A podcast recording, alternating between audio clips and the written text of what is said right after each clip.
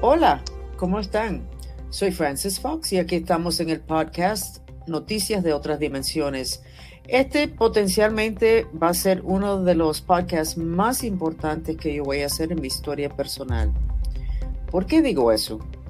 Porque nosotros vivimos en este planeta, en mi opinión venimos de otras partes, y vivimos aquí para evolucionar.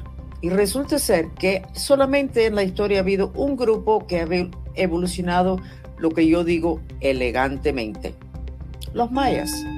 Y en la arqueología no saben qué le pasó a los mayas. De un día para otro se desaparecieron. Evolucionaron, soltaron su presencia en la dimensión física y siguieron su proceso de evolución de una forma súper elegante. Esa es mi opinión después de muchas observaciones, soy bastante buena en eso. Entonces, hoy en el podcast tengo a Iván López conmigo, mexicano. Después, él va a contar básicamente lo que ha hecho hasta ahora, pero lo que yo le quiero decir sobre Iván es que desde que lo conocí, dije, wow, este muchacho tiene algo mágico. Y Em, él me hizo mi primer video sobre el cannabis, que no fue fácil manejar la información. Y él lo manejó, lo entendió a un nivel muy profundo. Ahora, yo tengo amigas que me dicen que yo le veo el potencial en todo el mundo y que me irrito cuando ellos no llegan a su potencial. Pero Iván tiene algo muy especial y no fue hasta el año 2022 que me di cuenta cuál era su tema. Pero primero vamos a saludar a Iván y que él pueda, que nos diga dónde nació, estudiaste algo, te interesa algo en que tú trabajas y entonces voy a volver al tema de quién es el, alma de Iván. Cuéntanos, Iván, y gracias por acompañarme. Gracias a ti por, invitarme, Frances. Eh, soy de México, más exactamente en Puebla que está por el centro de México más o menos. Eh, tengo 30 años. Estudié la carrera de la licenciatura en diseño gráfico. Actualmente la ejerzo. Me gusta el arte, gráfica y eh, la música. Eh, ¿Qué otra cosa podría compartir? No, creo que está perfecto. Entonces vamos a empezar con lo que es la, parte que a mí me interesa. Ah, me interesa mucho tu arte, tú lo sabes, trabajamos juntos y hace un rato. Siempre ha habido tropezones, pero tengo que decirte, Iván, que las personas que tienen misiones importantes, el mundo de espíritus negativos les presta mucha atención y tratan por todas partes de tumbarlos, con depresiones, con problemas de adicciones, con, la persona sintiéndose fuera de lugar, fracasos, para que la persona no levante la cabeza y no diga, ay, yo creo que tengo algo importante que hacer o que decir. No sé si eso ha sido tu caso, si tu vida ha sido súper fácil o si has tenido tus trastornos. It's okay. Si quieres contar, perfecto. Y si no, seguimos. El año pasado, no sé cómo fue que me enteré que habían descubierto pero no recientemente, una ciudad perdida de los mayas en el norte de Guatemala que se llama la ciudad El Mirador. Y yo me puse muy entusiasta y traté de mandar a otro compañero tuyo que tú conoces a que fuera a esa ciudad porque no realmente no puedo viajar fácilmente. Y no resultó el viaje, se, se complicó todo. Pero con ese tema, mirando cuál era la relación de este muchacho y tu relación con lo que es lo que pasó en el mirador hace, no sé, mil, dos mil años, realmente no sé. Lo que descubrí, porque la ciencia decía que no entendían por qué esas ciudades en el norte de Guatemala no se habían descubierto hasta recientemente. ¿Cómo es que lugares tan grandes se mantuvieron escondidos? Nadie los, vio. Y cuando miré esa pregunta, lo que vi fue que se le había hecho una maldición a todo eso maya en esa área creo que principalmente el mirador. Pero lo más interesante, Iván, es que vi que tú y el otro señor y un tercero que fue el que finalmente dio el viaje al mirador, los habían sacrificado los mayas. Le habían puesto una maldición a esa ciudad para que se mantuviera escondido la ciudad y los secretos maya. ¿Te imaginas, Iván? Eso para mí fue como un despertar muy grande. Me di cuenta que examinando la reencarnación tuya y de los demás, en ese tiempo donde los sacrificaron físicamente, que potencialmente iba a poder sacar información. Pero yo te había dicho esto anteriormente, ¿verdad, Iván? Sí, me habías comentado un poco de, lo que habías visto. ¿Y, eso te hizo sentirte incómodo o nada, más que curioso? ¿Te movió algo adentro de ti? Me, me dio curiosidad porque creo que siempre estar abierta a comprender la vida desde diferentes maneras ayuda a a construirnos de una mejor manera. Y te va a interesar mucho lo que, la información que voy a sacar ahora, porque creo que tu vida va a, cambiar y vas a entender mucho. Ahora mismo me dan deseos de llorar porque ya estoy en contacto con tu vida en esa ciudad antes de que te sacrificaran, te mataran. Y lo que veo es una cosa muy interesante. Yo creo que tú debes tener muchos problemas con tu mamá, pero la historia es muy bonita. En esa encarnación, la mamá que tienes hoy era tu mamá. Y ustedes se querían mucho, mucho, mucho, mucho. Tenían una afinidad increíble. Lo cual que creo que eso ha sido difícil en esta encarnación y ahora vas a entender por qué tu mamá era muy psíquica. Tu mamá era no vidente de que se ganaba la vida tirando cartas, sino ella tenía el don de profecía. ¿Lo tiene en esta encarnación tu mamá? No, creo que tiene un poco de su intuición desarrollada, pero... Ok, intuición desarrollada de una forma muy elegante. Iván, por cierto, para que sepan, un hombre muy elegante.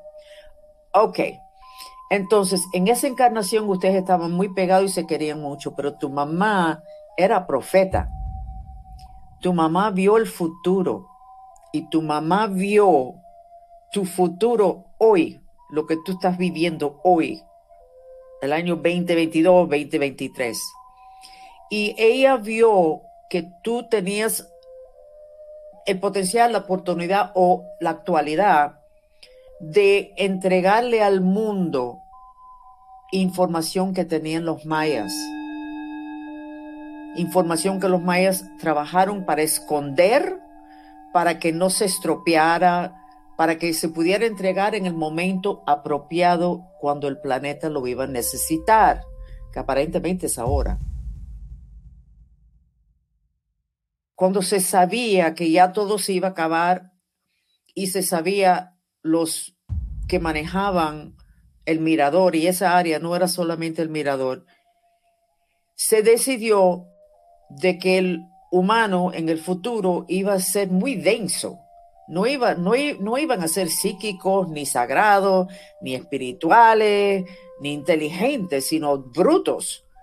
Y que si la información que ellos tenían se les entregaba muy temprano, eso se iba a echar a perder. La gente se iban a reír de eso, porque no iban a estar listos. Entonces, esa información tenía que guardarse hasta el momento apropiado, que aparentemente Iván es ahora. Tu mamá vio eso, vio tu posición y dijo, ok. Y cuando había que presentar, escoger las, los almas que iban a sacrificar, esas almas tenían que ser al nivel de la importancia de lo que se iba a hacer, que en este caso era lo más importante en la historia de los mayas, entregar su sabiduría a generaciones en el futuro para que también pudieran dar ese brinco cuántico sagrado, sin violencia. y tu mamá te ofreció a ti. Ella quería morirse, quería cortarse las venas porque tú y ellas estaban súper apegados, pero ella se sacrificó por el planeta y dijo, mi hijo tiene que estar ahí porque es que yo veo que en el futuro él va a ser uno de los que va a poder entregar la información masticada de una forma que se podía, que se va a poder entender. Y así fue. Y tú estabas de acuerdo. ¿Cuál es tu reacción? a mí me dio mucho sentimiento. A mí también. Es curioso porque sabía que los mayas eh, eran una sociedad que apreciaban o le rendían tributo a los dioses con la sangre porque decían que era el elixir divino. Supuestamente la visión de ellos decía que si no se alimentaba a los dioses con sangre ellos, ellos morían. Bueno, hay muchas versiones del por qué y yo tengo otra información que en otro momento te lo comparto. Pero vamos primero a la parte tuya, tu personalidad, Iván hoy que vive en México, esto te tiene que haber causado muchos trastornos en tu personalidad, en tu relación con tu mamá y con todas las mujeres. Porque ella fue la que básicamente hizo la decisión de que te sacrificaran. Una decisión muy bonita y sin egoísmo de parte de ella, pero para ella lo más grande eras tú. Entonces tú llegas en esta encarnación y ni tú ni ella se acuerdan de esa decisión tú no estabas en desacuerdo, tú estabas en acuerdo, era un honor para los mayas, los que se sacrificaban eran personas súper especiales, como creían en reencarnación, no era el final. Pero llegas a esta encarnación, ni tú ni tu mamá se acuerdan. Y hay algo en ti que sería un poco complicado o difícil de que tú no miraras a tu mamá y no tuvieras desconfianza. Porque los espíritus negativos son campeones en distorsionar nuestras emociones y en esconder las cosas que si nosotros lo supiéramos, nos sentiríamos mucho mejor. ¿Tú sientes que has tenido una relación complicada con tu mamá? No complicada, quizá un poco distante porque al principio mi papá se divorció de mi mamá y mi mamá tuvo que trabajar pues todo el día durante la etapa de formación de mi infancia. Entonces yo estuve viviendo digamos que con mi abuela. Eh, ella tuvo el rol de, de mamá. No, no digamos que mi mamá no se hizo responsable porque obviamente mi mamá trabajaba por, por los dos, ¿no? Por nuestro módulo familiar que éramos ella y yo hasta que llegó mi hermana. Ok, entonces te sentiste seguro que abandonado. Al principio, ¿no? Como que es un pensamiento que atraviesa la mente, pero pienso yo que vas creciendo y lo entiendes, el porqué de, la, de las acciones el entender es intelectual y el abandono es emocional. Son dos áreas distintas, pero no importa porque solamente sacando esta información le pone luz a la situación y creo que vas a tener un cambio bastante grande, no solamente con tu mamá, sino con todas las mujeres del mundo, que me incluye a mí. Tu relación va a cambiar porque creo, y ya de aquí a unos años vas a poder ver si es verdad, que adentro de ti los espíritus negativos lograron que hubiera una desconfianza en las mujeres, por la desconfianza en tu mamá, por la cuestión de que ella fue la que decidió la cuestión de que te sacrificaran. Entonces, ampliando el lente y sabiendo el cuento completo y de que tú estabas de acuerdo, todo el mundo estaba de acuerdo, pues perfecto. Pero si tú no amplías el lente y nada más que lo pones de una forma muy directa en la decisión, eso te deja a ti una huella bastante fuerte. Pero bueno, vamos, después nos contarás. Vamos a seguir con el proceso a ver qué, qué otra información podemos sacar de que sería interesante para la intención de entender lo que los mayas nos querían dejar. Entonces, en esta encarnación, tú haces muchos viajes astrales, ¿tú lo sabes? O sea, tú no mm. duermes bien por la noche. Mm, no, no mucho soy más nocturno que diurno. Ok. Entonces, porque estás dando viajes astrales. Tú estás dando viajes a distintas partes del mundo arreglando cosas que están roto en lo que es asociado con el elemento tierra, con lo que es planeta. no una cosa rota en una ciudad o, en un grupo, sino cosas muy tierra. Pero vamos a volver a lo de los mayas. Entonces, eh, lo que se hizo fue un ritual que es una maldición. La maldición era para todos los que pudieran ver el, mirador y esa ciudad y darles información al mundo y, exponer a peligro la información maya, la información esotérica. Ya los españoles habían quemado todo Ah, o por lo, realmente no sé, porque no tengo la, línea de historia y de tiempo bien, pero sabemos que lo, que lo que había cuando llegaron los españoles, los mayas lo querían para el futuro, las generaciones en el futuro. Terminó siendo una maldición a los que pudieran exponer la existencia de, la ciudad y de la información al público. El muchacho que fue, que se llama Jesús Becerra, dice que los que llevan a las personas en helicóptero ahí, porque todavía es una jungla completo, es difícil llegar ahí. Dicen que los que cuando se quedan a dormir ahí, hay espíritus que los atacan. O sea, esa maldición sigue hoy. Entonces, estoy mirando lo que es la ceremonia. ¿Me permites un momentico? Claro. Para tratar de entender lo que estoy viendo. Entonces, en lo que es los arreglos para la ceremonia, la maldición, mataron a 17 personas, entonces eran 17 almas, y las instrucciones que le dieron, este posiblemente va a ser la parte interesante, porque matan al cuerpo físico, pero el espíritu sigue. El espíritu de nosotros es la parte importante de nosotros. Cuando se dice que la fuerza te acompañe, están hablando de tu cuerpo astral, tu espíritu. Entonces, déjenme ver el sacerdote qué les está diciendo. Wow. El sacerdote les está diciendo a ustedes que ustedes tienen que nublar la vista a todos lo que casualmente puedan ver y entonces hablan de como de unos cosas como pájaros grandes que tienen gente montado encima que podrían pasar por ahí, por la jungla y verlo. O sea, estaban hablando de aviones, decir, que eran pájaros, y personas que de otros lugares cerca que podían entrar por la jungla tratando de pasar de un lugar a otro, que había que taparle los ojos y vendarle los ojos para que no vieran o había que entrar en la cabeza de ellos para borrarle la memoria si es que vieron algo. Esa era la tarea de ustedes. O sea, se dice maldición, pero cuando uno amplía el lente y se sabe por qué era la maldición, entonces no es tanto maldición, sino es una intención reforzado con una ceremonia y con la muerte de los cuerpos físicos de 17 personas para que sus espíritus tuvieran una intención desde, desde ese momento, que no sé cuántos cientos de años fue, para que se lograra eso. Y se les dijo a ustedes, y esto me da pena decirlo porque yo tengo un entrenamiento muy fuerte en visión remota, militar, científico, yo no puedo variar la información.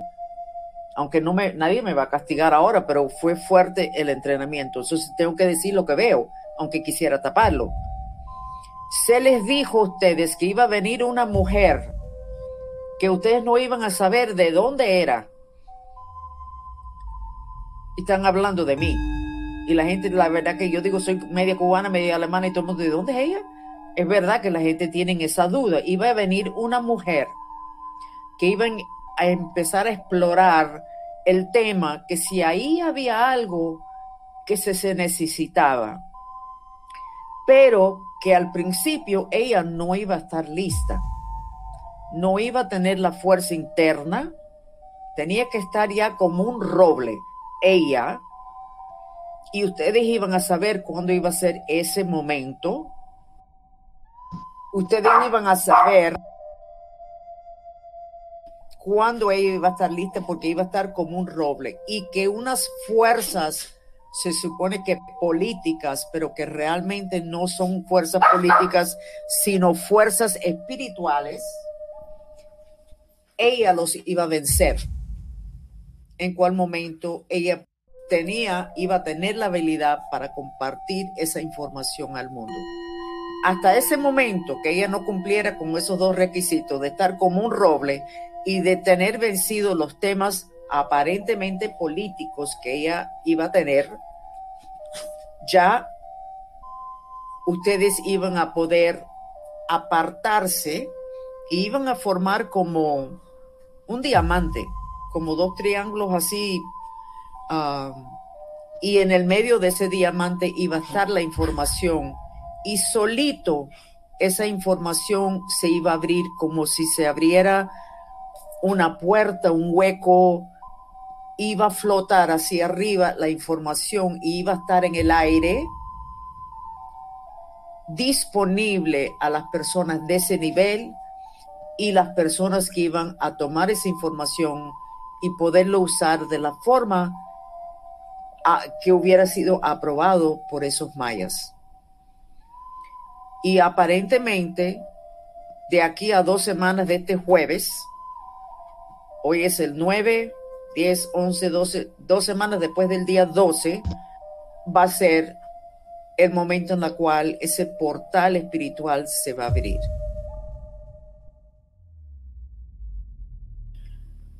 Mira qué interesante, Iván. Yo no pensé que yo iba a estar incluida en este drama.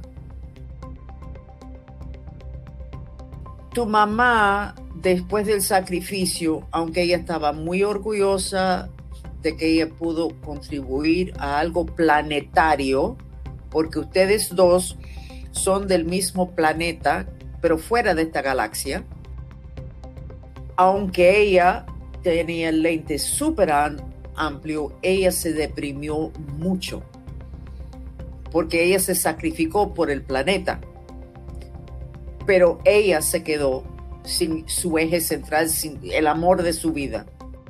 Entonces ella debe tener mucha tendencia a depresión en esta encarnación. No sé si sabes si eso es verdad o no, porque muchas personas eso no lo hablan. Pues sí, sí, creo que sí. No lo comenta, no, no lo externa, pero creo que sí. Esta información, dándotelo a ti, es que lo he puesto, lo he sacado, hay más luz. Va a ayudar a que tú y ella se liberen del trauma, del sacrificio que ustedes dos hicieron para el planeta. Y dicen que el camino del planeta Tierra hoy determina el futuro de la galaxia, de esta galaxia. Así que es bien importante, bien importante. ¿Tú tienes un problema con el pie izquierdo? Creo que no me, no me he percatado, pero pero sí tengo problema como no hubo una buena plantilla en el calzado al principio o tenía que utilizar plantillas especiales, creo que fue en el pie izquierdo. Ah, ok, porque ese es el pie izquierdo es el que canaliza la energía femenina de sabiduría. Entonces voy a, ¿tienes alguna pregunta? ¿Tú quieres que yo te mire algo en esa encarnación? Porque hemos, he hablado bastante, no pensé que iba a hablar tanto. No, pues ahorita todo me suena, me suena fascinante y, dramático. Es que eso sí lo es. porque me gusta también la, la, información de los mayas que tenemos ahorita. Y sí, yo creo que eran muy místicos y tenían un conocimiento astronómico increíble. Incluso se, lo que se rumora, porque no se puede comprobar porque los códices se quemaron, la mayoría, es que mucha de su arquitectura está basándose en las ondas de sonido y reflejan en las pirámides y su arquitectura la misma naturaleza, como los caracoles o las matemáticas de, los cielos. Por eso a mí me gusta, porque ellos podían ver al cielo y podían ver hacia el futuro y hacia atrás bien, bueno, los más evolucionados de la historia del planeta. Fueron los únicos que evolucionaron elegantemente. Todo lo demás ha sido destrucción y violencia estamos encaminados a la violencia. Por eso es que de aquí a dos semanas hay que ver qué es lo que va a pasar. Entonces, creo que vamos a terminar aquí, pero obviamente estamos en contacto, estamos trabajando juntos y entonces cualquier otra pregunta me lo puedes hacer. Y si me llega otro, otra información sobre ti, es interesante porque yo creo que otra información, para el sacrificio, como todo el mundo sufría, aunque era un honor, etcétera, de todas maneras, emocionalmente era problemático para las personas, todos, se le daba a la persona que se iba a sacrificar unas hierbas y entonces a ti te dieron un, un, cóctel de hierbas para tomar, que eso te tranquilizaba, te abría más a la luz, te preparaba para la muerte. Bien interesante ese cóctel porque creo que incluía la ayahuasca. Yo nunca he probado la ayahuasca, pero aparentemente muchas personas le tienen mucho respeto. Entonces, pero tú a la hora de tomártelo se te trababa. Y tu mamá te decía, necesitas tomarlo va a ser más fácil, va a ser más elegante. No puedo, mamá, no me baja. y ella, por favor. Entonces, creo que en esta encarnación a ti muchas veces no se te traba la comida. No, pero sí siento muy repetidamente una sensación como parecida a la de un nudo en la garganta. Ok, pues eso es de ese cóctel que te dieron porque tú sabías que tomando ese cóctel era lo último que te faltaba para tu proceso espiritual. Wow, bien interesante. Y más interesante todavía va a ser los cambios en tu vida, teniendo esta información y entendiendo la importancia de tu trabajo. Um, y dicen que uno nunca está más feliz que cuando uno se alinea con la misión, con la razón que uno decidió encarnar en este mundo tan complicado y tan difícil. Y creo que vas a tener mucha mejor relación con todas las mujeres, tu mamá, conmigo, si tienes novia, hermana, lo que tengas, todo lo que son mujeres, porque eso te dejó una cicatriz que tú no entendías porque no tenías la información. Sí, es necesario conocerse a uno mismo para poderse construir lo que uno quiere. Correcto, correcto y esos velos entre, entre encarnaciones es un, es un peligro para las decisiones de... No, tenemos la información, es como un juego que nos han hecho, una, una, una maldad, porque sabiendo eso todo cambia. Pero bueno, ya se nos acabó el tiempo del podcast. Y aquí estamos con noticias de otras dimensiones, de otras encarnaciones, de los mayas, que son almas que nos guían al grupo completo de mantristas y con un maya muy poderoso, Iván López, que sacrificó para poder entregar una información al mundo que aparentemente pronto se va a hacer. Así que te agradezco mucho, Iván. Yo te agradezco a ti, Francis, por la oportunidad. Ok, nos despedimos y se pueden quedar un ratico más si quieren una sanación sensorial con el sonido del elemento agua. Me despido.